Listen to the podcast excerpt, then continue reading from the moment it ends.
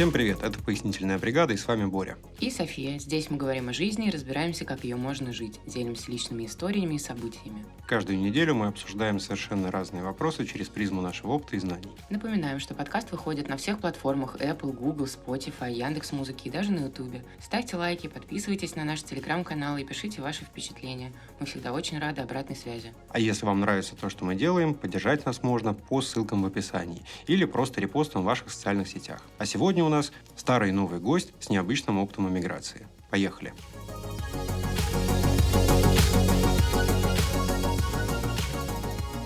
Дисклеймер. На этой аудиозаписи вы сможете услышать плач новорожденного аргентинца и как Сергей Семен строит новые Собянинки. Если это вас смущает, то выключайте подкаст прямо сейчас и не мучайте свои сладкие ушки. А если нет, то милости просим. Для тех, кто не в курсе, в Аргентине положен паспорт по праву почвы, ну, то есть по рождению, а родителям ребенка положена постоянная резиденция. Также родители могут без очереди и без ожидания двух лет податься на паспорт. А Никита уже был у нас в гостях, и мы общались с ним в подкасте, и даже виделись лично, отмечали Новый год и успели познакомиться с новорожденным аргентинцем. В прошлом выпуске он только готовился стать отцом аргентинца, а теперь уже стал, с чем мы его и поздравляем.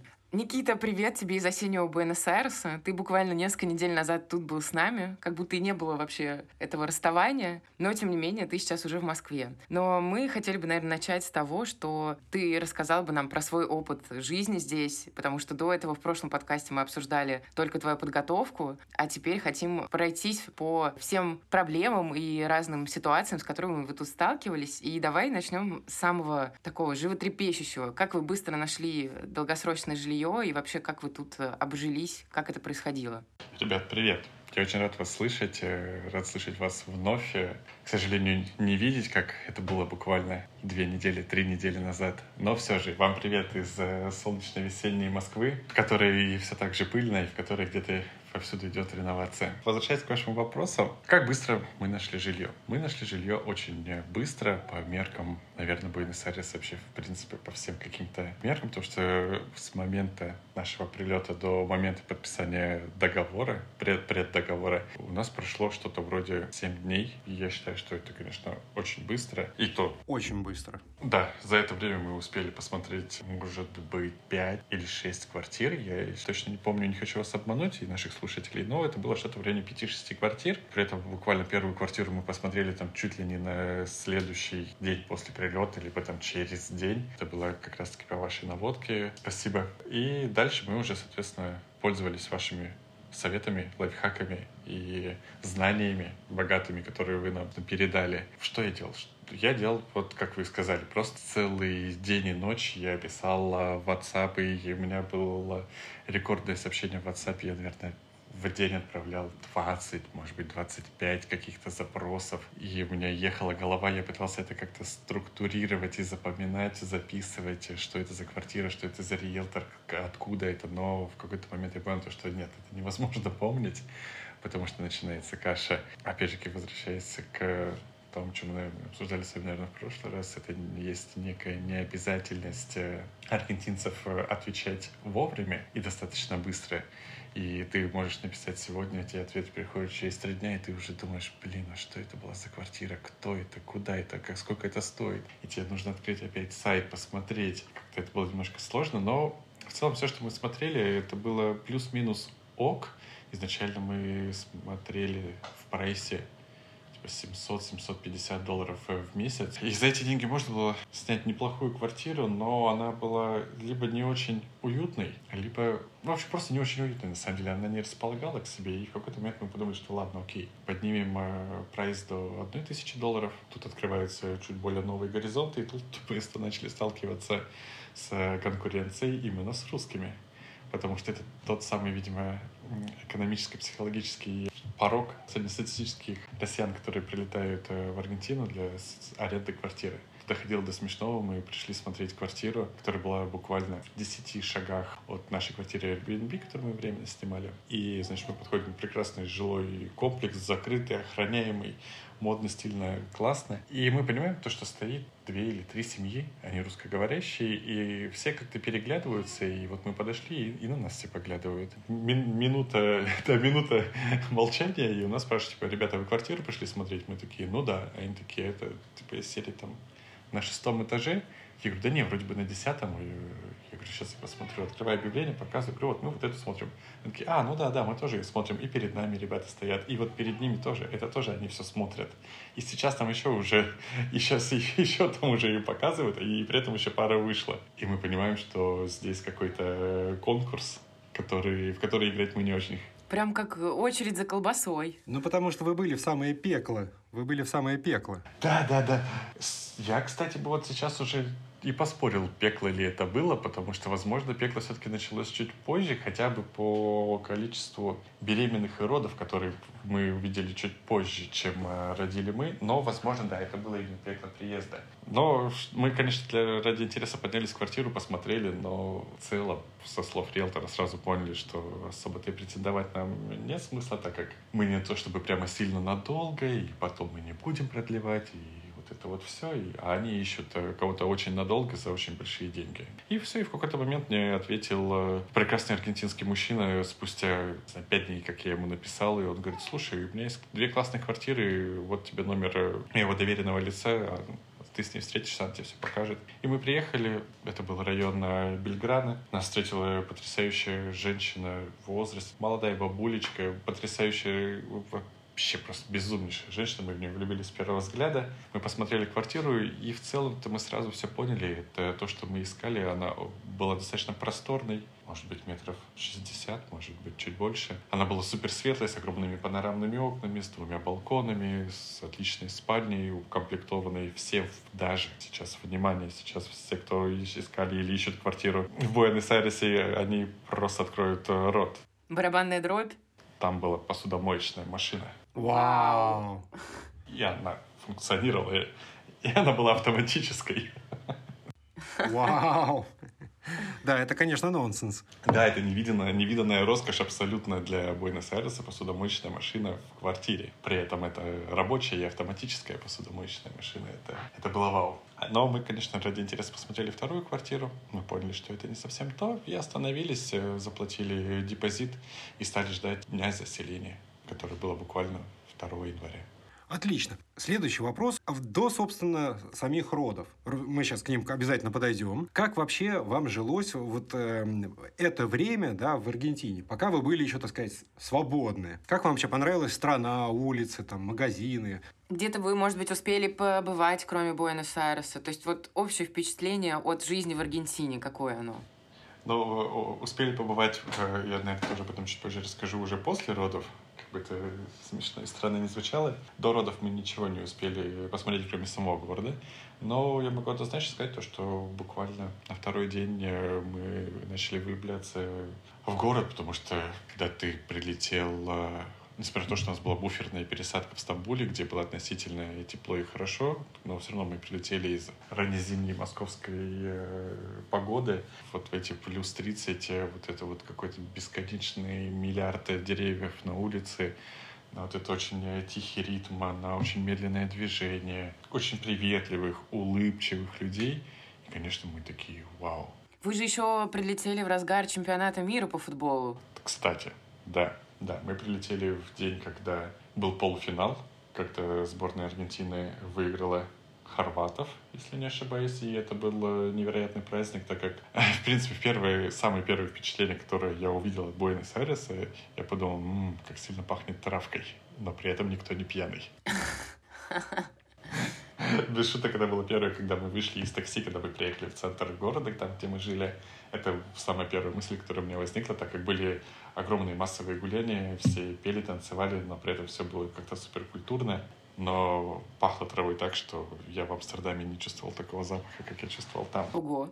Вот. И это было, да, это было здорово, но мне кажется, город погудел буквально, может быть, часов до двух ночи и очень планомерно тихо уснул.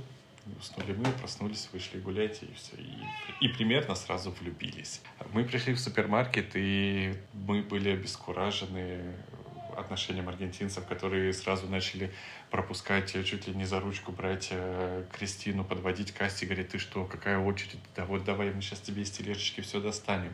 Да ты что, миленькая моя, да вот ты какая очередь? Вот, пожалуйста, пожалуйста, беги вперед. При этом пропускают пенсионеры, которые сами-то, в общем-то... Привилегированные, как бы, да. Да, да, да, да, да. То есть бабулечки, все сразу вперед, вперед, вперед, никаких вопросов. Ты заходишь э, в автобус, когда это был самый первый раз, у меня буквально чуть не навернулись слезы, того, что наше постсоветское мышление такого никогда не могло себе представить, когда ты заходишь в автобус и, встает, и встает примерно две трети автобуса, глядя на тебя, в данном случае на мою жену, на Кристину, и молча показывают, что садись, пожалуйста. То есть тебе две трети автобуса выбирают, предлагают свое место. Для них это какая-то великая честь, э, чтобы ты сел на их место и уступить тебе место. Все двери перед тобой раскрываются, все места перед тобой освобождаются. Как, как вода перед Моисеем, да? Да, вода перед Моисеем, точно. Конечно, да, да, да, да. То есть не было ничего, где нас бы хотя бы на какую-то секундочку, не знаю, задержали. То есть настолько трепетные, настолько ласковые отношения. Мы ходили по улицам, э, каждый, наверное, чуть более-менее взрослый э, человек, мужчина или женщина, неважно, да и, в принципе, молодежь тогда реагировали, они видели Кристинин большой уже живот на девятом месяце, они все улыбались, они прямо искренне улыбаются. Я вижу, они смотрят на живот, и они улыбаются, потому что они знают, что вот-вот э, появится новый человек, ребенок, и для них это величайшее счастье. Вот. Поэтому вот эта вот глубочайшая искренность, открытость, трепетность, она вызывает слезы, слезы умиления, слезы радости. Да, сегодня, кстати, Сави ровно три месяца. О, ура! С днем рождения! Ну, как с днем рождения. С праздником. Ура! Спасибо большое. Спасибо большое. Ну хорошо, давай от лирики перейдем к таким более... К физике. Да, к физике. Вот в прошлом интервью ты в двух словах описывал услуги помощников, с которыми вы связывались. Вот расскажи, как в итоге проходили сами роды, э, какие были нюансы, довольны ли вы в итоге сервисом помощниц, больницами, отношением в больнице? Врачами. Врачами, да. И вообще тем, как э, все это проходило. Ну и, собственно, расскажи, где вы рожали, как все это было, как вы искали, как вот это все в итоге, то, что ты нам обещал, что случится, как оно случилось по факту в Буэнос-Айресе. Я могу сказать одно, то, что если бы не наши девочки, я бы не знаю, что, возможно, мы бы даже еще, наверное, не прилетели, потому что мы бы ничего не успели. Они были, на самом деле, нашими ангелами, хранителями и секретарями одновременно потому что они взяли на себя все администрирование, все записи к врачам, э, адреса, время. Все, все, все было настолько администрировано четко, что вечером э, за день нас предупреждали, что вот, ребята, завтра мы встречаемся в 10 утра, то-то, то-то, нужно взять денег столько-то, приехать туда-то, будет вот это, это, вот это. После этого мы с вами там вот это, вот это. Это чрезвычайно большая помощь, потому что мозг беременной женщины работает э, чуть меньше, как мне кажется, да и как беременной моей жене казалось, что ее мозг совершенно не работал, а мой мозг работал одновременно и на поиск э, квартиры, и на заботу Кристине. И я вообще в 33 делах, поэтому мне тоже было тяжело это все самому администрировать. Они нам очень сильно помогали. То есть, э, что в первую очередь они нам... Они нам очень сильно помогли тем, что мы заключили контракт на роды по цене 22 года, потому что мы его успели заключить в декабре перед Новым годом. И это нам сэкономило, наверное, 50% от э, стоимости родов, так как э, все мы Ничего себе. То есть так сильно цены выросли потом? Да, конечно, потому что я думаю, что ни для кого не секрет, что Аргентина, занимая первое место в мировом рейтинге инфляции, и инфляция там что-то в районе то ли 102, то ли 112 процентов, я не помню сейчас. Ну, то есть какая-то безумнейшая инфляция, более 100 процентов. Бьем рекорды, все так. Да, да, да, да, поэтому сегодня, то, что ты видишь э, цену сегодня, завтра она, естественно, уже будет совершенно другой, а уж в новом году то тем более. Поэтому они нам э, помогли заключить контракт по цене, собственно, 22 года. И после Нового года мы посмотрели цены, и они были, конечно, в два раза больше, в прямом смысле слова все то, что мы потратили на услуги наших девочек, они окупили вот ровно одним делом, тем, что они нам сэкономили ровно столько же, сколько мы на них потратили. Скажи, а девочки берут в песо или в долларах? Девочки берут в долларах. Мы еще будучи, когда в России, когда с ними только познакомились, мы им оставили небольшую предоплату. А далее уже, соответственно, прилетели, никто с нас не требовал там по первому же звоночку деньги, то есть мы встретились, сходили в ресторан, поужинали, поели мясо, выпили вина, поболтали, подружились, познакомились э, в абсолютно неформальной обстановке с абсолютно, не знаю, и дурацкими, и каверзными, и личными, и острыми вопросами для того, чтобы, в принципе, найти какую-то точку контакта, понять, близки мы друг другу или не близки. У нас, в общем-то, произошел матч первого взгляда из первой встречи. Я у них помню, что я спросил, типа, серии, а что, когда бабки-то готовите? Они говорят, да слушай, расслабься, ну, следующая встреча будет удобно, отдай, хочешь там через встречу, отдай. Ну, когда тебе будет, типа, серии напиши, встретимся. Такое максимально расслабленное, максимально комфортное отношение. Никто из тебя не требует, вот прям, давай сейчас деньги, а то иначе мы ничего не сделаем. Ну, это везение, супер. Да, да, да. Соответственно, а дальше мы ходили к доктору, мы познакомились с доктором, мы посмотрели госпиталь. Мы поняли, что нас все устраивает, нас устраивает доктор и госпиталь. Госпиталь был Финокеты. Финокеты — это самый современный, самый новый госпиталь в Буэнос-Айресе, названный в честь э, доктора Финокеты, который был итальянского происхождения и какой-то супер-мега легендарный врач э, Аргентины. Что я могу сказать про сам э, госпиталь? Ну, но он, разумеется, частный, то есть он платный госпиталь. Конечно, да, да, да, это частный госпиталь, э, так как мы, в принципе, не планировали рожать бесплатно, и у нас не было и по этическим, и по, наверное, эстетическим каким-то причинам. Этические в том плане, то, что все мы знаем, да, то, что можно родить э, бесплатно в Буэнос-Айресе и в целом в Аргентине в любом э, государственном госпитале. Но бесплатно для меня, но не бесплатно для государства, ведь за эти роды все равно кто-то платит, а платит за это государства, и мы не хотели наглеть. Серии прилетели три недели назад и такие, ну, ребят, ну давайте на бесплатные роды. Ну, это, наверное, некрасиво. Вот, поэтому, да, это был частный госпиталь, э, он потрясающе красивый. Не уверен, то, что есть такого уровня госпиталей в России. Возможно, только какие-то за безумные миллионы, миллионы частной клиники, но я и не знаю о существовании таких. Сами роды прошли... Я, я как мужчина скажу, что легко и играючи, но, наверное, моя жена бы сказала то, что все было не так. Мы родили на две недели раньше, это было примерно традиционно. Рано утром мне Кристина говорит, Никит, привет доброе утро, у меня воды отошли. И ты такой, что, кто, куда отошли, зачем они отошли? Явно не за пивом. Еще же так рано, не надо отходить. Да, пусть возвращаются. Вот, мы с просони, соответственно, позвонили девочкам, сказали вот так и так. Они такие, да, все хорошо, без проблем, расслабьтесь, не переживайте. В 10 утра встречаемся у доктора. В 10 утра мы приехали к доктору, доктор нас осмотрел, сказал, да, все в порядке, все отлично. Можете поехать домой, можете пойти погулять, можете в кафешке посидеть. В 4 часа встречаемся в госпитале, будем рожать. То есть у них э, очень все расслаблено. Типа, да, если все окей, то иди гуляй, иди наслаждайся днем. Сегодня, сегодня прекрасный солнечный день, иди погуляй. Рожать будем позже. Мы съездили домой, посидели дома, подготовили вещи, приехали в 4 часа в госпиталь. Нас тут же проводили предродовую. Предродовая была настолько шикарная, что я подумал, ничего себе. Вот это да, вот я бы, я бы и сам не прочь родить, но вот оказалось, что я только предродовая. И дальше было интереснее. Через пару часов нас ввели в родовую. Соответственно, никаких ограничений на нахождение мужа или любых сопровождающих, соответственно, в самой родовой нет.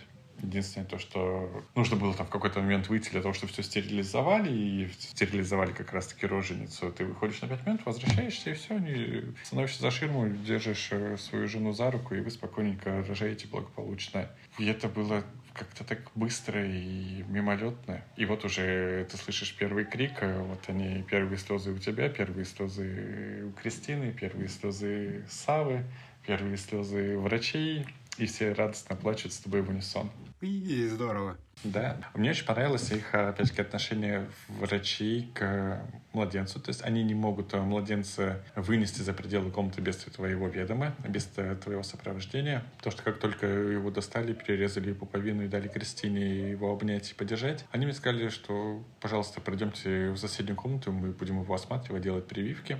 Я прошел с ними, они, соответственно, все сделали. Они предупреждают то, что вот сейчас будет э, прививка такая, это такая. Но они, естественно, не спрашивают, за ты или против, потому что ты в любом случае должен быть за. Если ты не ставишь, если ты как-то будешь против, то, насколько я знаю, они тебе просто не выдадут свидетельство о рождении, пока ты не сделаешь прививки. Да, все так. Скажи, пожалуйста, а ты с ними общался с помощью переводчиков? То есть э, девчонки, вот ваши помощницы, они вот в этот момент были с вами? Девчонки, да, они были с нами. Да, да, да. Да, да, все время, все время абсолютно от начала до конца, и не отходя ни на шаг, полностью перевод дословный, они, у них свободный, абсолютно свободный именно аргентинский диалект испанского языка, полное понимание. Савушка подтверждает. Да, Савушка согласен. Да, да, Сава подтверждает прививка хэт, если так можно выразиться. Я за любые прививки, потому что я считаю, что прививки это здорово. Я ему сказал, что да, пожалуйста, ставьте все, что вы считаете нужным, пожалуйста, ставьте. Тем более, зная отношение аргентинцев к прививкам, которые это еще случайно выяснил до родов. Если вы возьмете коробку обычного коровьего молока, глядя на ее лицевую сторону, посмотрите на, на правую боковину, то вы увидите большой календарь прививок 0 до 18 лет на каждой коробке молока. Да, да. Они очень фанатеют и очень четко к этому относятся. Здесь без мракобесия, действительно. Да, это, меня это поразило, когда я купил коробку молока, начал ее крутить, я видел э, календарь прививок. И я подумал, интересно, это какая-то акция? Но на следующий день я купил другую коробку молока в другом магазине, и там было то же самое. Я подумал, нет, это система. Это здорово, это было потрясающе. И дальше нас перевели уже в палату послеродовую. Тут, конечно, у меня наступил шок, потому что палата была отделана мрамором. Она была размером, может быть, метров 50. Она была, по сути, двухместной, с зоной отдыха, с отдельной роскошной кроватью, чтобы я мог спать. Полностью вся автоматизированная, механизированная и все что угодно. И по первому свистку к тебе прибегает в любое время дня и ночи медсестра. Соответственно, они помогают первое время менять подгузники, объясняют, что делать, как кормить, как поменять подгузник, почему ребенок плачет как он плачет, что он плачет, что он хочет. Э, инструкции на все случаи жизни. Питание пятиразовое. При этом, насколько я помню, четыре раза по меню и один раз сереполник, творожок и булочка. Кормят э, не хуже, чем э, в ресторане Дон Хулио, всем известном в Аргентине. Ну, то есть, по сути, там у них контракт с Марио, да, Four Seasons, Хаят. То есть, пять звезд. Я, ну, я, да, да, да, да, да. Ну, то есть, при этом, знаете, самое то, что меня забавляло, когда тебе приносят э, обед, его приносят, значит, на роскошных вот этих стальных блюдах с колпаками такими стальными. Они вот перед тобой открывают, значит, горячая еда. Вау. То есть это не какая-то там граненый стакан и тарелка с э, васильками советскими, где там какое-то варево э, непонятной манной каши с комочками. Нет, тут все эстетично, пожалуйста. Вот многоразовые приборы красивые, красивые тарелочки. Вот, вот так, так, так, так, так. Даже колпаки. Слушай, а у вас не осталось фотографии этих трапез? Ой, надо посмотреть. Я думаю, что осталось у кого-нибудь из нас. Я могу вам отправить. Слушай, если есть, пришли нам, пожалуйста. Мы обязательно, я думаю, что люди будут в восторге, когда это увидят. А мы все это, конечно, опубликуем. Ну, мы там, да, замажем лица, все, только, знаешь, э, смотрите, вот так вот кормят э, в загнив... на загнивающем Западе, э, на юге в данном случае. Да. Самое главное, не забудьте на лицо Савы сделать какой-нибудь идиотский стикер. Такой, знаете, как это модно. Да, хорошо. Мы котика с сердечками. Месси, Месси. А, Месси, да, действительно. Да, да. Да, да. Месси, Месси, да, да, да. Вот, э, там мы пробыли три дня. Соответственно, я находился с Кристиной все это время. Полная свобода передвижений. Ты можешь выйти рано утром из госпиталя, ты можешь выйти поздно вечером, ты можешь принести с собой все, что угодно, потому что в один день я принес с собой шампанское и какую-то еду. Проверили ли меня на входе, что у меня? Да нет, им пофигу. Меня, в принципе, я шампанское это и особо не скрывал. То есть у них э, в этом плане свобода действий в России такое себе представить, чтобы отец пришел в роддом, в палату с бутылкой шампанского, да, ну что за бред, да такого быть не может. Ну, может быть, они тебя наряжали там в халатик какой-нибудь, в шапочку, или это тоже все не надо? Ну, кстати, э, пронаряжали, да, это, хороший. Мы когда только приехали э, рожать, нам выдали всем разную одежду, она была разных цветов, у роженицы одна, сопровождающая другая, у отца третья. И все эти дни я ходил, э, я чувствовал себя врачом или актером из сериала «Клиника». У меня был шикарный костюм врача, и я думал, ммм, классно. Еще был халатик, и можно было спуститься на втором этаже было бистро этого роддома. И вот ты сидишь, значит, в этом амплуа доктора, и на тебя так все поглядывают, и думаешь, хм, у тебя гастрит, не смотри даже на меня. Здорово. Да, было здорово, и была полная свобода в целом перемещения. Мне тоже, конечно, понравилось. Понравилось отношение врачей, которые очень трепетно относятся. Они понимают то, что ты не знаешь испанского. Они, например, не знают английского. Они, соответственно, приходят сразу подготовленные с Google переводчиком. Они сразу там, значит, все объясняют, все показывают. Если они делают какие-то манипуляции с ребенком, они сначала все проговорят. Они убедятся, что ты точно понял, что они сейчас будут делать, чтобы ты точно согласился и только после этого делают какие-то манипуляции. Соответственно, все время, пока мы находились, бесконечное количество памперсов, безлимитное, безлимитное количество салфеток, э, безлимитное количество всего, что может потребоваться ребенку или матери, все это в целом безлимитно, и это очень высокого качества, потому что в дальнейшем мы покупали эти же самые памперсы, и это были самые дорогие памперсы, которые есть в Аргентине. На, на детях вы в Аргентине не экономят? Абсолютно нисколько не экономят. Хорошо. Но ведь дальше начинаются какие-то практические вопросы. Вот оформление документов э, на ребенка, да, вот эти вот все свидетельства о рождении. Вот это вот все тяжело или играючи, легко, просто? Первое, что, собственно, при выписке нам э, вручают свидетельство о рождении, в котором уже прописан номер DNI, то есть DNI уже виртуальный где-то существует. Здесь все просто, соответственно, но, опять же, огромное спасибо нашим девочкам э, за помощь. Почему? Потому что для того, чтобы получить свидетельство о рождении, необходимо, чтобы с тобой был переводчик, если ты не владеешь свободно испанским. Мы не владеем испанским, соответственно, нам нужен был переводчик. Очередь на переводчиков в Буэнос-Айресе сейчас месяцы. И найти им, а должен быть, опять же, лицензированный, там, специальный, то есть не просто какой-то абы кто, который знает на испанском ну да, которые аккредитованы коллегией. Но ты имеешь в виду это, чтобы получить его вот в этом регистре Сивиль, да, то есть в условно-паспортном столе? Да, да, да, да, да, да, да, да. То есть э, и опять же благодаря девочкам именно в день выписки у нас был э, вот именно как раз-таки тот самый переводчик аккредитованный, который может э, такие документы, соответственно, с нами получать. И это было здорово, потому что многие вот на этом моменте уже очень сильно буксуют, потому что они не могут найти переводчика. И приходится искать испано-английского переводчика, чтобы ну хоть как-то плюс-минус понять все, что происходит. Мы получили свидетельство о рождении. Далее, благодаря нашим же девочкам, мы получили Донай буквально за два дня, так как мы еще успели в тот момент, когда действовал экспресс получения Донай. И буквально, наверное, после того, как мы получили Донай на Саву, может быть, через день или через два прикрылась эта лавочка с экспресс получением ДНАев. И вместо двух дней это теперь... ДНИ — это, да, собственно, местное удостоверение личности. Да, да, то есть я это называю внутренним паспортом. Мне кажется, что это, наверное, относительно корректно называть это... Ну, вот у нас есть внутренний паспорт корочка, да, вот это вот красненькая, мы ее знаем то, соответственно, у Аргентины внутренний паспорт — это карточка DNI, которая выглядит в формат водительских прав. Является уникальным идентификатором э, гражданина или резидента. И потом нужно было получить паспорт, который как бы для путешествий и ну, для выезда из страны, правильно?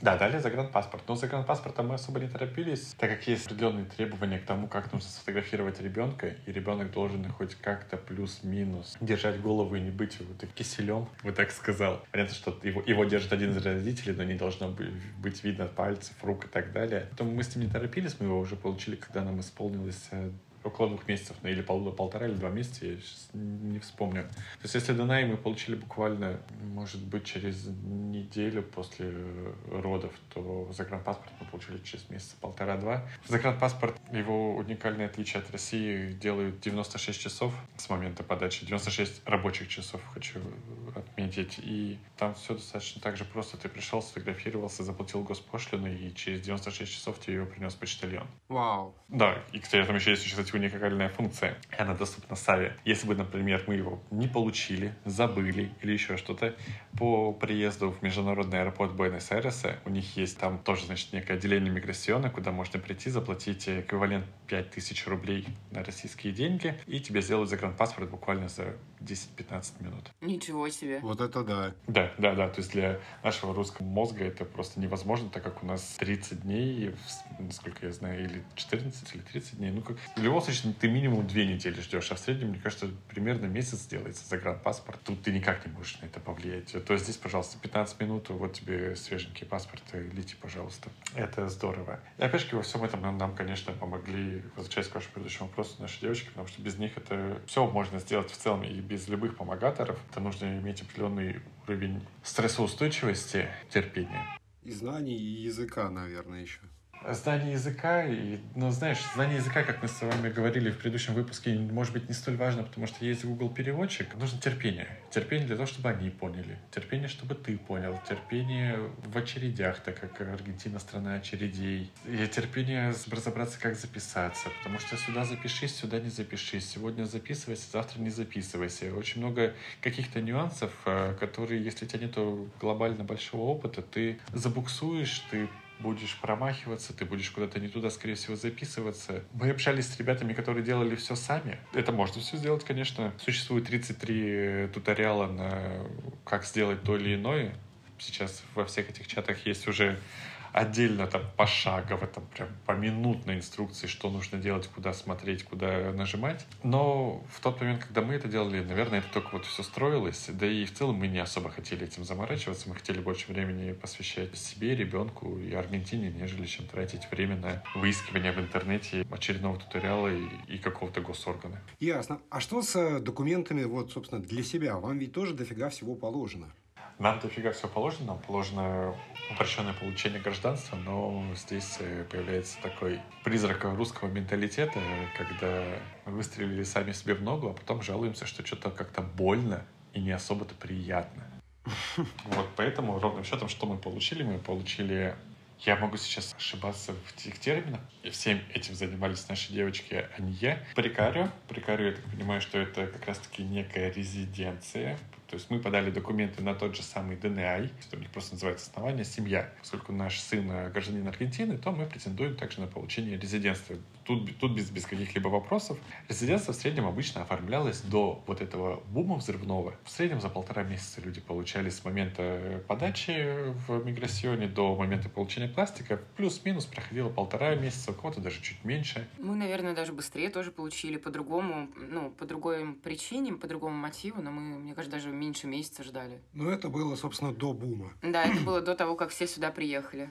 Да, да, да, но это, да, но это было, можно сказать, да, можно сказать, уже практически год назад, когда Аргентина на компасах россиян еще была где-то настолько далеко и неизвестная и неизведанная, и что мы знали про то, что там есть Патагония, огненная земля и Месси. Это все, что мы примерно знали.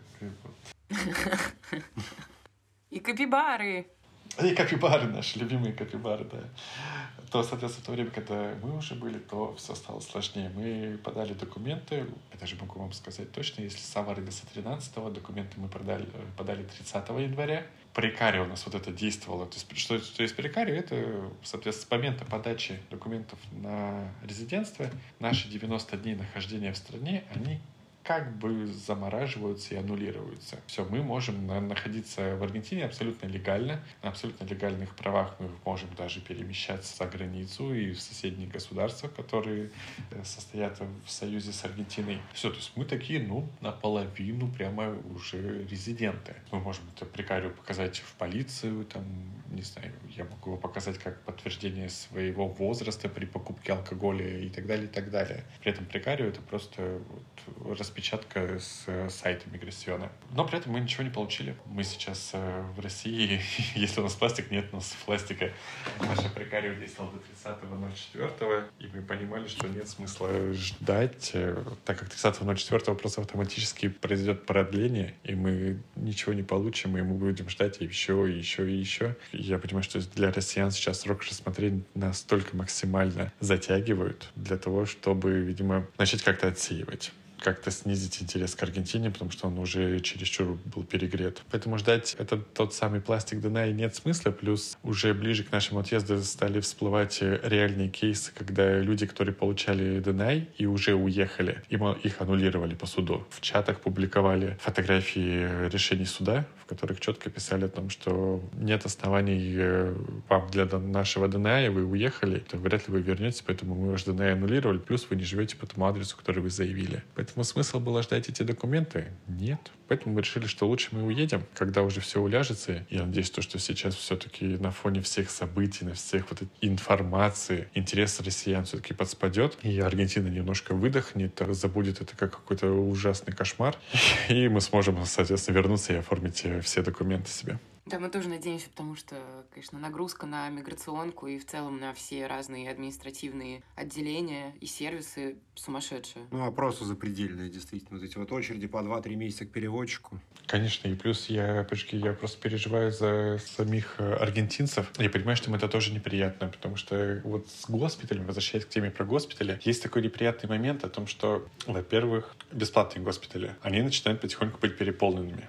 Я, как вам в самом начале сказал, то, что я категорически против вот этой истории. Прилетели в Аргентину, значит, что мы можем бесплатно родить. Ну, это неправильно, ребят. Если вы прилетели в Аргентину, вы должны все-таки платно рожать и не занимать э, бюджетные места, которые совсем далеко не богатой страны и так ограничены, и они, в принципе, зарезервированы так или иначе под местное население, а не под вас. То, что есть такая лазейка в законе, ну, не стоит этим пользоваться. А другой момент о том, что более-менее состоятельные аргентинцы, которые имеют платные страховки, ДМС, да, как это у нас называется, которые всю жизнь работали, платили налоги, платили за страховку. Вот, соответственно, они там решили завести ребенка, они приходят в госпиталь. Как нам объясняли, я не утверждаю, что это именно правда, но нам так объясняли наши девочки о том, что если у тебя есть медстраховка, ты рожаешь совершенно бесплатно, совершенно любом, даже самом дорогом госпитале, но тебе нужно прийти как бы немного заранее туда записаться. И местные аргентинцы начали сталкиваться с тем, что они приходят в госпиталь, о котором они всю жизнь мечтали, там, платили эту страховку, говорят, здрасте, вот мы хотим у вас родить, они говорят, здрасте, а у нас нету места, потому что здесь все, весь наш госпиталь — это русские. И они такие, ну как же так, вот мы 20 лет платим медстраховку. Они говорят, ну вот, как бы извините, но вот можете поехать там в Мендозу или в Кордову, попробуйте там, может, там есть госпиталь свободный. И что подумает аргентинец? Да, мы тоже такое слышали.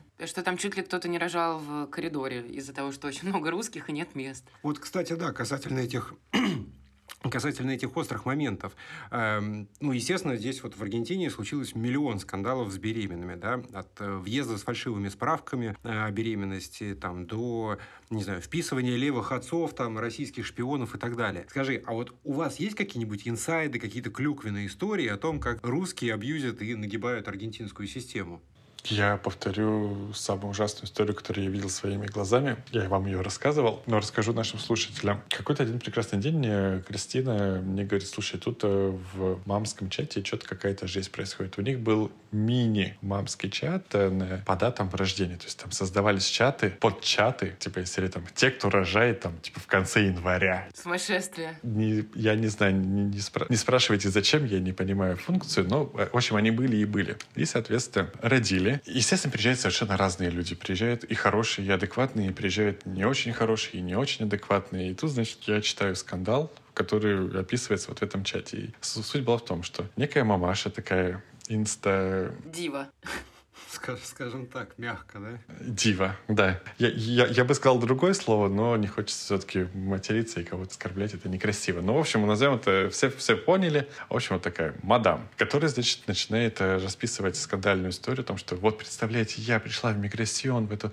делать ДНА, а они моего ребенка так э, плохо сфотографировали, типа, они 17 фотографий сделали, типа, и выбрали самую фиговую. Типа, что это вообще такое? Типа, у моего ребенка будет уродский ДНА. Я по этой женщине женщине, женщина, которая сотрудник миграционной, на, на минуточку, я вообще хотел ей сломать руку. Это сейчас точная цитата. Прямая цитата. Угу. И тут я как бы присел, я подумал, ничего себе. Это же угроза госслужащему, пускай и в каком-то закрытом чате, но этот чат, по сути, на территории Аргентины, и вы все на территории Аргентины, и что вы вообще несете? И дальше она начинает рассказывать историю о том, что она пыталась с этой женщиной, сотрудником миграциона, договориться, чтобы она в ДНА напечатала фотографию, которую эта инстадива принесла с собой. Какая-то супер-мега зафотошопленная, такая, знаете, ребенок-ангелочек с голубыми глазами, с таким э, Иисусем э, Ресничками наложенными. С, с, с масками этими украшательскими. Да-да-да, с таким Да, да, да, да, да. Ну, то есть полный абсурд, полная дичь. Я, ну, естественно, сказал, что нет, у нас так не делается. У нас вот есть веб-камера, мы фотографируем. Э, вот есть порядок. В Аргентине сделано вот так вот по законодательству. Не нравится, ну, бы, типа, серии идите, если не, нужен Дунай, то пожалуйста. И вот, типа, вот она такая там, значит, э, плохая, вот она там еще курва, и вот ужас испортила всю жизнь моему ребенку, бедненькому. При этом я это читаю между строк и понимаю то, что вот, типа, Дунай хотела выложить в Инстаграм, чтобы со собрать миллион лайков, а теперь не получится, ведь у меня там ребенок как размазня какая-то. Потому что ребенок размазня, ему 7 дней, он, он, он... Какой ужас. А за кадром этой истории ведь, наверное, скандал, да, в, в, в самом ведомстве, да, вот эти с криками, там, с, не знаю, хватаниями за руки. Конечно, конечно, понимаете, это же, это же все это эмоции. Да, да, да, на вот этом он э, ломаном английско-русском, испанском языке, ну, это, это, конечно, полно, да.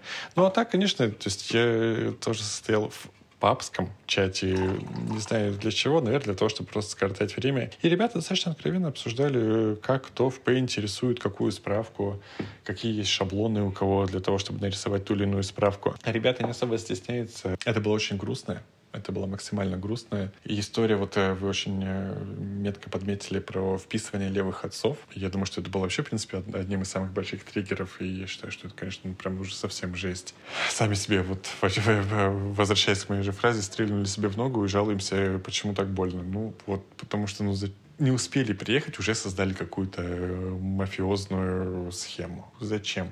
Да, уже все порушили, просто привезли свои законы, какие-то понятия, и просто аргентинцы в шоке. Русский мир, экспорт Русский мир, мира. да, действительно. Да, да, вот э, проблема как раз русского мира, то, что мы его навязываем. Мы прилетаем за 15 тысяч километров э, в страну, которая, в принципе, русских-то особо никогда и видеть не видела, и знать не знала. А тут прилетает в один момент, э, я не знаю, сколько, 50 тысяч, может быть, даже больше россиян, которые начинают все перелопачивать под свой русский мир. Вот у нас устроено вот так, поэтому давайте вот так. И, конечно, аргентинцы, которые славятся своей невероятной честностью, я могу, я всегда всем своим друзьям сейчас, коллегам рассказываю одно. Меня никогда ни один человек э, не обманул и у них нету понятия как будто бы вранья. Я поражался их честностью. Это настолько честность, это настолько доверие тебе на, уже на грани безумия. Для нашего русского мира это на грани безумия. То, когда приезжаем мы, такие, да. Идем по головам, короче, Сейчас бедных несчастных нарисуем, да, вот здесь вот очередь. Мы только спросить, ну, как обычно. Ух, ладно.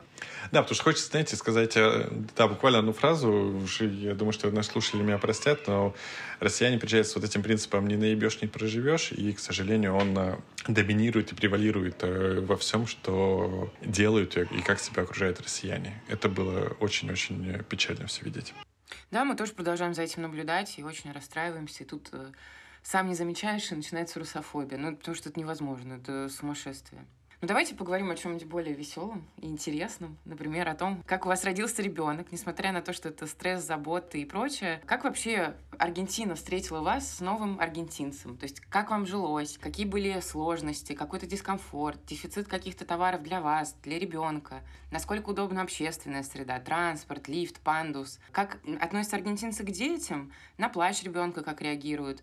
На замену, например, памперса в общественных местах? На кормление в общественных местах? То есть, как вообще эта жизнь э, с младенцем в Аргентине? Дефицита товаров, на всяком случае, детских точно нет, абсолютно никаких. Ты можешь купить все, что угодно по очень-очень низким ценам э, в 3, 5, 10 раз дешевле, чем это стоит в России. Здесь точно никаких нет проблем. Дефицит есть товаров, просто, наверное, продуктов, я могу сказать, но продукты это, которые привычны для нас. Ну, квашеную капусту в Буэнос-Айресе искать нет смысла, соленую селедку. Но к ребенку это не относится. То есть дефицита товара как таковых детских точно нет. Насколько удобна общественная среда? Максимально удобно. Я не вспомню ни одного подземного перехода в Буэнос-Айресе, который встретился бы мне на пути. Это правда.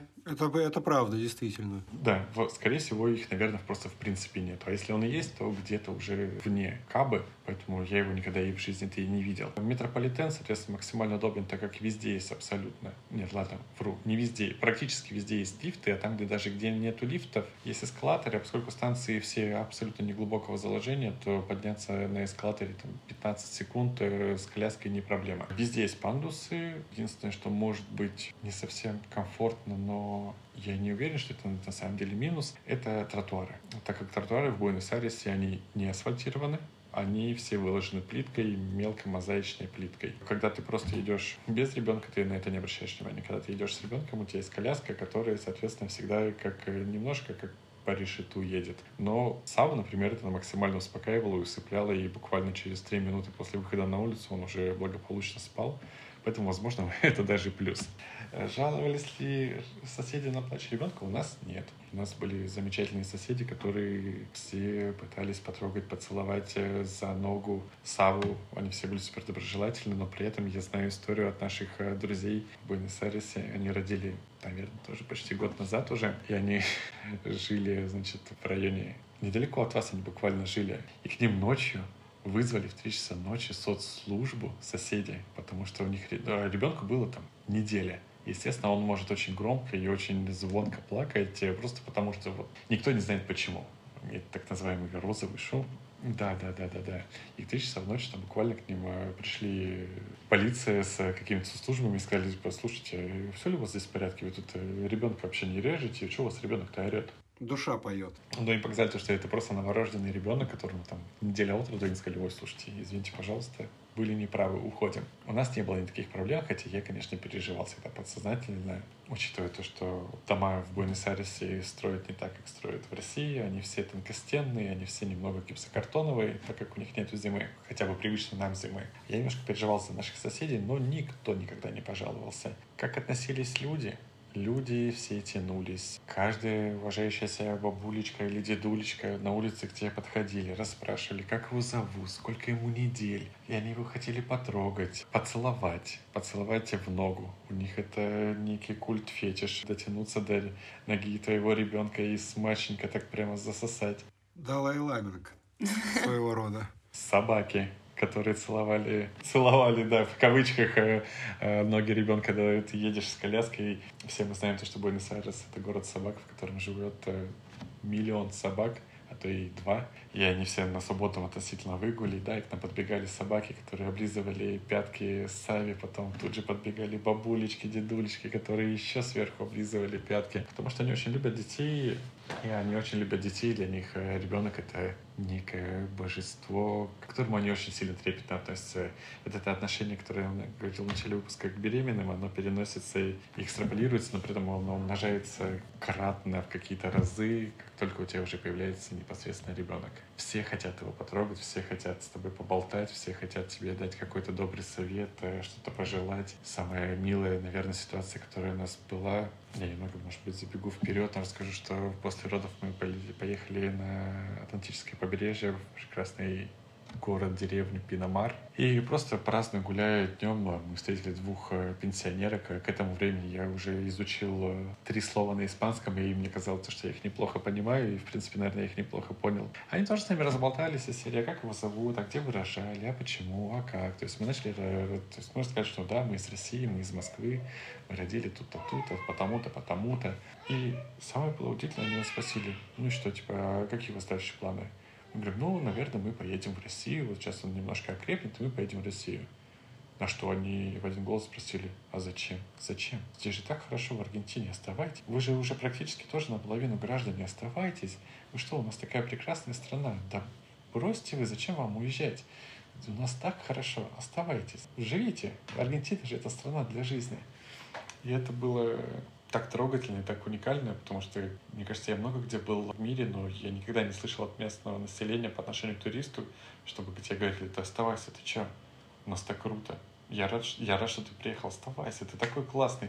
Ребенок у тебя классный, жена у тебя классная, и вообще все вы классные, оставайтесь. Было очень классно. Поэтому отношение местных, оно заслуживает какой-то абсолютной гордости и уважения. Да, я помню, что ты нам еще рассказывал, что делают скидки в магазинах Ну, даже мы, когда вместе гуляли с Савой, э, просто все тыкали. Я была удивлена, все прям тыкали на него, подходили, или молча смотрели, улыбались, или там даже маленькие дети бежали, там кричали, мама, мама, смотри, какой малыш. И, в общем, это просто фурор, когда идешь с ребенком, как будто ты суперзвезда. Да, при этом э, хочется забежать вперед и сказать то, что когда ты в России идешь э, с ребенком, фурор примерно нулевой. Две, за две недели нахождения в России нам только один дедуля послал воздушный поцелуй, глядя на Саву. Один за две недели. В Буэнос-Айресе за две недели мы бы получили 2 миллиона реальных поцелуев.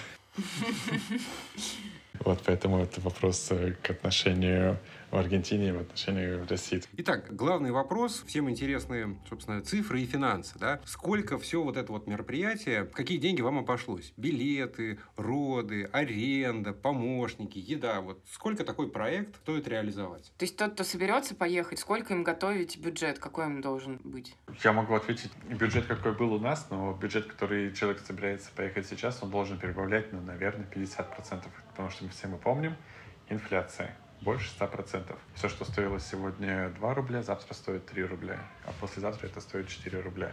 Поэтому не стоит ориентироваться на те суммы и цифры, которые говорю я, так как они актуальны были на период э, декабря прошлого года. Если говорить по пунктам, то квартира, соответственно, это 1000 долларов, как я сказал вначале, плюс 540 долларов это была комиссия риэлтора за период аренды. При этом я хочу отметить то, что 540 долларов наша бабулечка купила примерно на пятый день, когда мы пожаловались, то, что у нас один э, кондиционер, один из кондиционеров работает очень плохо. Она сказала, да, без проблем, я просто куплю новый кондиционер. Вместо того, чтобы там что-то отремонтировать, этот старый дряхлый кондиционер, нам просто при, привезли новый кондиционер и все установили. Я думаю, что новый кондиционер стоил больше, чем 540 долларов. Билеты мы покупали билеты в ноябре. Если откинуть перелет Москва-Стамбул, так как я его покупал за мили и ничего на это не потратил, то из Стамбула до Буэнос-Айреса и обратно я заплатил, если я не ошибаюсь, 172 тысячи. Э, это перелет турецкими авиалиниями, соответственно, с пересадкой в Сан-Пауло. Туда мы летели с длительной пересадкой в Сан-Пауло специально, чтобы посмотреть Сан-Пауло. Ремарка никто никогда, пожалуйста, не останавливайтесь в Сан-Пауло. Это просто город, город дьявола. Это самый ужасный, самый страшный город. Мне никогда в жизни не было так страшно за свою жизнь, за жизнь Кристин, за содержимое моих карманов. Вообще за то, что мне сейчас никто не ударит ножом, не вколет в меня какой-то вот этот безумные наркотики. Это очень страшный город, потому что абсолютно все обдолбаны, абсолютно какое-то безумное количество фриков, трансвеститов, уже вот этих вот людей-зомби, захваченные небоскребы, в которых живут э, бомжи. Полный трэш. Вот, извините за ремарку. И просто... Ну, Дизлайк, в общем. Боже, храни Аргентину. Да, да, да, мне просто это нужно было сказать, потому что Сан-Паулу у меня ставило просто самое незабываемое впечатление. Поэтому, да, 172 тысячи перелет, плюс мы доплатили две с половиной тысячи рублей за Саву на обратный рейс. Всего лишь две с половиной тысячи, при этом бесплатно мы еще и, да, и поменяли бесплатно, насколько я помню, сдвинули вылет.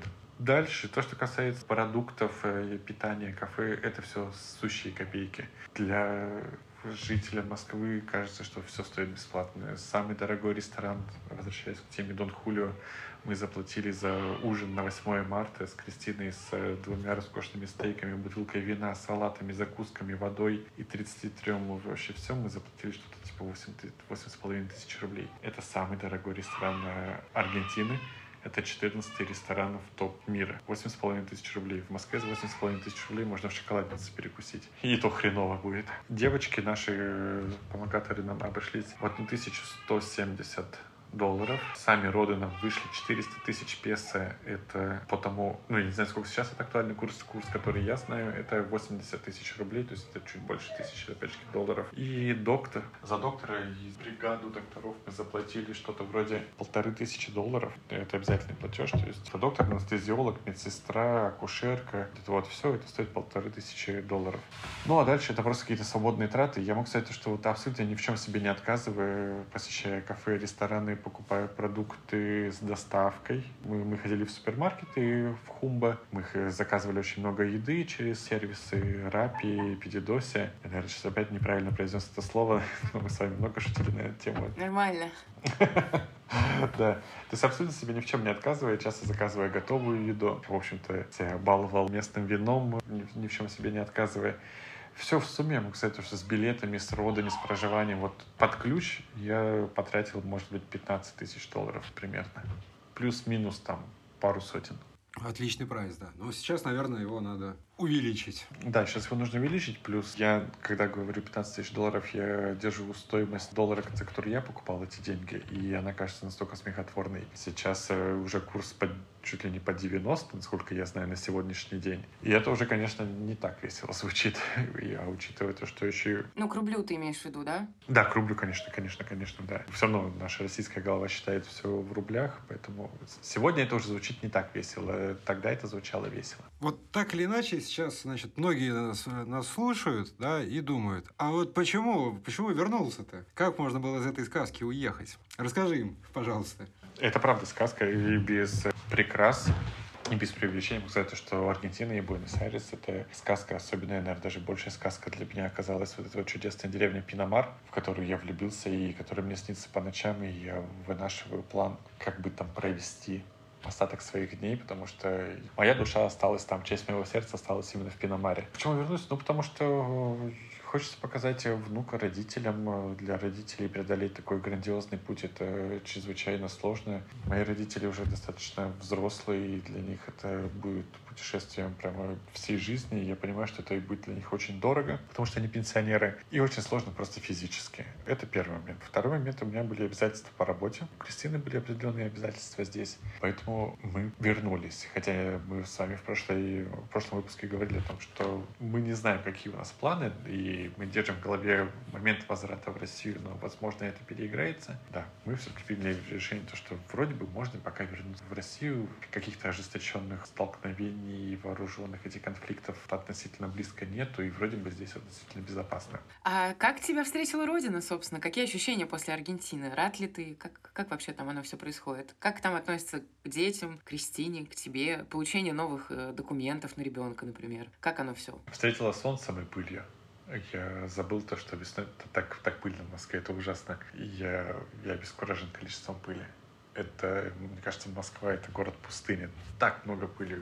Это ужас. Я нахожусь, пошла третья неделя уже, как мы в Москве, и я не могу привыкнуть к этому количеству пыли. Как относятся здесь люди? Да не особо-то они приветливо относятся. Здесь, как мы все знаем, то, что в России люди, в принципе, неприветливые, и улыбаться у нас, функция улыбаться у нас заблокирована, то улыбаться ребенку тем более, потому что если у тебя ребенок где-то заплачет, на тебя будут смотреть, типа, ну что ты сюда принес свою личинку ну-ка сдриснул отсюда.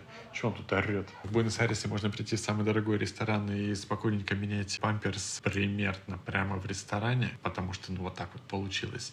И тебе никто слова даже не скажет, и тебе пойдут и спросят, нужна ли тебе какая-то помощь. То здесь э, нет. Городская среда, а мы живем в Москве, и Москва, пожалуй, это, в общем-то, самый прогрессивный город в России. Городская среда не приспособлена никак. Мы живем в чудесном районе Фили, но если лифт у нас в метрополитене, на станции Филевский парк, нет, нету. Ну, то есть это абсурд какой-то, кажется. Хотя это уличное легкое метро. Ничего не приспособленное. Автобусы только, наверное, да, то, что они низкопольные, удобные, но много сталкиваешься. Мы гуляли на выходных в центре города, и я понял то, что в рамках даже одного подземного перехода с разных сторон может быть абсолютно разного размера пандус. Как это проектировалось, как это строилось, для меня загадка. Ты с одного пандуса можешь съехать, а с другого не можешь подняться. С коляской. С детской коляской. Ловушка. Лабиринт. Да, да. Если бы ты был инвалидом, колясочником, то ты бы никогда в жизни не, не, не спустился бы, потому что это насколько крутая горка, и никогда бы не поднялся потому что тебе не хватило бы сил, даже если ты был бы самым сильным человеком на планете. Подрасслабился Сергей Семенович. Да, да, городская среда вообще прям, на, примерно на 0% подготовлена к коляске. В поликлинику. Самый вообще ужасный, самый вот это вот, знаете, совок головного мозга, то, что ты не можешь зайти в детскую, внимание, в детскую городскую поликлинику с коляской. Что? Потому что нельзя. Как, как это нельзя? Да, ребят, я не шучу. А куда, куда деть ребенка, коляску, как это надо сделать? Ты должен взять ребенка на себя, коляску бросить примерно вот просто на улице, под ничью ответственность, а коляски стоят э, примерно как... Э, новый мобильный. Как новый 14 iPhone максимальной комплектации стоит коляска. Ну, то есть 150 тысяч может легко стоить коляска. И тебе предлагают твою коляску за 150 тысяч рублей оставить на улице без охраны, без ничего. Ну, якобы, ну, у нас же здесь камера висит, типа никуда не денется. А в чем проблема зайти с коляской? И это в стране, где демографический кризис, да, да где и они, типа, орут из каждого утюга, рожайте, рожайте, рожайте. Куда рожать? У тебя нет ничего в стране для этого. Идиоты. У тебя есть... Нет, Боря, у тебя есть правила противопожарной безопасности и нормы СЭС, по которым... А-а-а. По которым коляска не должна быть в коридоре, тем более ты же понимаешь, что, что мы уже в поликлинику заходим в бахилах, а на колеса-то бахилы ты не наденешь и будешь грязь разносить. Да, и в случае эвакуации твоя коляска вот помешает. Вот оно как. А как было с бахилами в Аргентине? Э, я не знаю, что такое слово бахилы в Аргентине. Как, как не умерли еще? Да, как они тут живут еще? Российские чиновники, 60 лет э, в Аргентине рождаемость прет как не в себя просто. И без бахила, слушайте, как-то все получается. Я думаю, что да, при этом, ладно, в взрослую поликлинику нельзя было с э, коляской в детскую поликлинику, именно детскую, которая специализируется на детях самых маленьких. Ты не можешь зайти с коляской. Ну, а что, слушай, логично. Где ребенка получали, туда и идите. Да, да, да, да. Что, если вы самый умный, то как бы вот и, вот и поезжайте туда к себе, в ваши эти Аргентины, и не, нечего тут там... Э, не, не нравится, вали. Ужас. Да, у, у нас тут полы только что помыли, а вы тут своей коляской будете вонюче разносить пыль. Ой. И поэтому, да, городская среда, она не, не приспособлена. Россия для грустных. Улыбаться нелегально, веселиться незаконно. Мы как-то отвыкли от этого дурдома. И здесь. всем бахилы, вообще всем. Это вот нормы СС нарушим. Не, ну, если честно, это сумасшествие. А как насчет документов? Вот там МФЦ хваленые. А, хваленые МФЦ. Оказалось, МФЦ не, таки, не такие уж и многофункциональны, потому что, значит, пришли, мы тут... Все, с чего начался э, мой диссонанс вообще когнитивный? Я захожу на сайт мост.ру, как э, порядочный москвич, записываюсь через мост.ру на получение услуги. Услуга звучит там, типа, серии регистрация ребенка, рожденного там за границей. При этом эту услугу ты можешь получить далеко не в каждом МФЦ, а только всего лишь 11 МФЦ на всю Москву, которые эту услугу оказывают. Я, значит, выбираю ближайший к нам. Действительно, он, он к нам очень близко располагается. Мы приезжаем туда, получаем талончик, все как положено. Э, соответственно, я, я остаюсь с коляской, потому что, опять с коляской ты никуда не поднимешься, лифта-то нету, а МФЦ многоэтажный, а лифта нету, поэтому как бы извини. Я остаюсь с коляской, Кристина идет э, с Савой в окошко. И, значит, возвращается буквально через три минуты с недовольным лицом. Она говорит, ну, говорит, меня как бы, в принципе, нахер послали. Я говорю, а почему? Она, они сказали, типа, да мы таких вообще так, что это вы мне принесли? Что это какой-то на испанском языке. Тут даже же ведь не написано, что это свидетельство о рождении. Как я пойму, что это такое? Нет, типа, мы таким не занимаемся, уходите. О, господи. Ну, это, это, это ведь реально, где рожали, туда и несите. Это была прямая цитата. Да, типа, это, это что за бумажка вообще? Тут и что, я буду в этом разбираться, что ли? Где тут написано, где советский герб, где написано, что это свидетельство о рождении? Нет, ребят, пожалуйста, увольте, я этим заниматься не буду. И я понимаю, что нам отказали. Я звоню в службу поддержки мост.ру. Я говорю, ребят, слушайте, вот я записался на такую-то услугу, но мне ее не оказывают. Они говорят, нет, вы, вы ее должны здесь получить. Я говорю, ну мне отказывают. В общем, я дошел до директора МФЦ, который мне объяснил, слушайте, ну, ну, не оказываем, извините, пожалуйста. Вот давайте я сейчас позвоню директору другого МФЦ, она вас точно примет, вот без проблем. Он здесь рядом находится. И только благодаря этому какому-то чудесному звонку, то, что я знал вот эти две заветные фамилии этих директоров МФЦ, когда мы пришли во второй МФЦ, я говорю, знаете, вот тут госпожа вот эта позвонила госпоже вот этой. И нас вот здесь прямо, а, да-да-да-да-да. Ну, давайте, ребят, конечно, мы его сейчас примем. И улыбка дежурная. Водички хотите? Никита Олегович, меня никогда в жизни в МФЦ не называли Никита Олегович. И мне говорят, Никита Олегович, присаживайтесь, пожалуйста, сейчас мы вам все сделаем. И, конечно, ничего нам не сделали. Правда? Конечно, база не работает, система висит, ПФР отключился, МВД не работает, а ЗАГС — это вообще отдельная организация, поэтому, ребят... Тут советский гимн надо включить сейчас. Да, мы вам были рады помочь, но ничем не помогли. Поэтому, пожалуйста, уходите и не, и не занимайте окошко. Попить водички. Да-да-да, водичка у нас бесплатная, и Wi-Fi есть хороший. Вот, поэтому, в конце концов, мы выяснили, как это сейчас все сделать. Это То есть в одном МФЦ ты, к сожалению, ничего не можешь сделать. Тебе нужно походить в 33 кабинета, посетить 33 окошка, потратить 33 часа. И собрать это 33 бумажки, которые всегда будут не подходить, и что-то будет не так, и какая-нибудь запятая будет не там, и бла-бла-бла. Да, да, да, да. Ну вот хотя бы мы сейчас примерно механику выяснили. Ну вот будем надеяться, то, что в ближайшие дни все сделаем. А вот, кстати, к вопросу о госуслугах. Тут вот ну, последние да, новости. Главный вопрос. Буквально на днях э, вот эта вот вся государственная машина разродилась новым законопроектом, да, новыми методами принуждения к воинской обязанности. Что скажешь по этому поводу? Какие ощущения? Эм, ощущения смешанные. И уже, к сожалению, наверное, их и эмоций уже особо нет, потому что ты уже стал, устал эмоционировать на все эти темы. Год, год выдался у нас нелегким, как любит говорить наш президент. Поэтому, конечно, я уже сам немножко устал, и эмоций уже подобавилось. Ну, что я могу сказать? Ну, грустно-печально. Грустно-печально.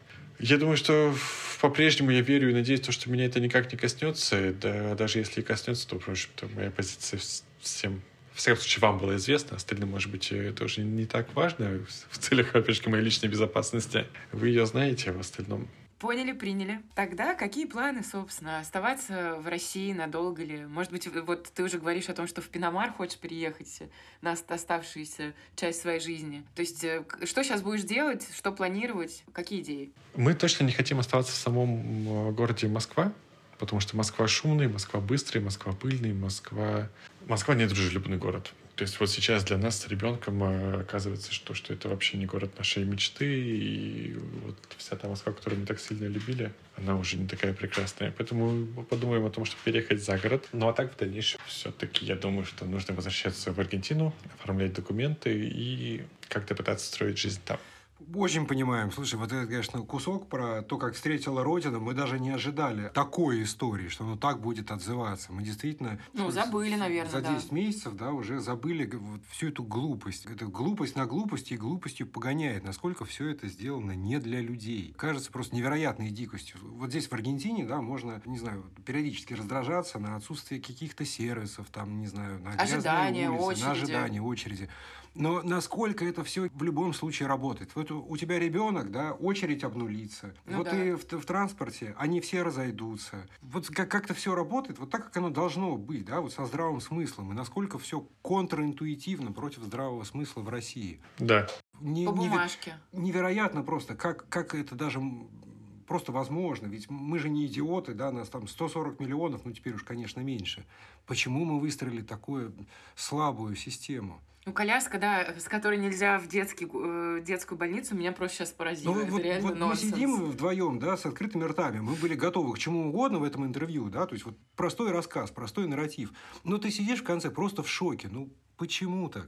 Да, при этом, это же понимаете, у нас время ограничено, я бы мог вам рассказывать все больше и больше каких-то новых эмоций, как э, ты не можешь выйти из автобуса, потому что люди щемятся в автобус, ты выходишь с коляской, ну, вроде бы кажется же, это человек с коляской, ну под, подожди, постой минутку, зачем ты лезешь в автобус? Нет, ты выходишь из автобуса с коляской, но люди уже все равно пытаются тебя выталкивать. Это, не знаю, это грустно. Э, грустно видеть, наверное, даже, я бы сказал, негативное отношение к детям, э, к, к родителям с новорожденными. Нету никакой... Нету восхищения детьми есть э, только лишь вот эта вот серость, уныние и усталость, которой мы пронизаны, и пронизанное вот это вот русское лицо, оно вот полно именно вот этих эмоций. Радости, к сожалению, вот в самой Москве я не вижу. Поэтому это тоже одна из мотивационных причин, почему я хочу, соответственно, купить сейчас просто какой-то участок дома, уехать куда-нибудь километров за 50 от Москвы и смотреть на лес. Да, слышать кукушек и, не знаю, видеть, как мой ребенок бегает по лужайке. А потом, соответственно, благополучно сдать этот дом и куда-нибудь уехать подальше. Да, слушай, это, конечно, мне кажется, отличная иллюстрация вот того, что в головах сейчас у многих людей. Просто бросить все и убраться подальше от этой серости, бессмысленности. Слушай, ну мы э, шлем слова поддержки, да, и будем держать за вас кулачки. Конечно, очень бы хотелось, чтобы все у вас в жизни удалось, так или иначе, чтобы все было, как вы хотите. Мы здесь на неожиданно на печальной э, ноте как-то заканчиваем, да. Давайте на позитивно, мы ждем вас скорее обратно. Мы ждем, мы ждем вас обратно, да на осада, на вино, на стейки. Конечно, ребят, мы тоже на самом деле очень сильно скучаем. Да, вот буквально сейчас Кристина с Савой машет вам э, своими маленькими лапками, передает вам пламенные приветы. О, привет, ребята! Привет, ребята! Да, поэтому я очень сильно жду и надеюсь на скорейшую встречу именно в Буэнос-Айресе с вами. И лучше в Пиномаре, может быть. Может быть, действительно, даже в Пиномаре. Да, либо в Пиномаре, да, чтобы ты, Боря, мог наконец-то потрогать э, Саву за ножку и то, что ты не успел сделать при нашей встрече последней. Я очень стеснялся, да. Ничего страшного, ничего страшного, я знаю. Вот. Поэтому, да, я жду скорейшей с вами встречи, потому что с вами было максимально весело и классно. Я хочу вам сказать огромное спасибо за все то время, уделенное мне, нам в Аргентине, за чудесную новогоднюю ночь. Это вам огромнейшее спасибо. О, да. Было классно. Вот, за, буквально за нашу последнюю прогулку, которая была три недели назад. Это все наполняет, это все придает э, силы, эмоции. Это те самые воспоминания, которые вас связывают э, с каким-то приятным местом, в которое вы хотите вернуться. Не будь вас, я не знаю, насколько у нас тоже бы яркие впечатления остались от Буэнос-Айреса. Так я понимаю, что у меня Буэнос-Айрес, я влюбился в сам город. У меня есть близкие друзья, такие как вы. И вот это вот... Ура! Мы тоже очень рады и скучаем. О, ну мы тронуты. Да, да, и все в сумме это такая одна большая какая-то прекрасная эмоция, любовь и надежда на скорейшую встречу, и то, что все будет классно и весело. Ну, мы вас тут всегда ждем, мы никуда не собираемся. Приезжайте. Возвращайтесь, да, Мы друзья. тут охраняем Буэнос-Айрес для вас. Отлично. Спасибо вам большое. Спасибо то, что позвали. Спасибо за это. За... Спасибо, Спасибо тебе, что пришел и все рассказал. Да, да, за этот, за этот разговор. Я счастлив быть опять с вами. И мы. И Спасибо. Это был второй акт приключений Никиты и его семьи в Аргентине. Спасибо, что были с нами, спасибо за внимание. Если вам нравится то, что мы делаем, поддержать нас можно по ссылкам в описании. Или просто можете сделать репост в ваших социальных сетях. Пока-пока. До скорых встреч, спасибо. Thank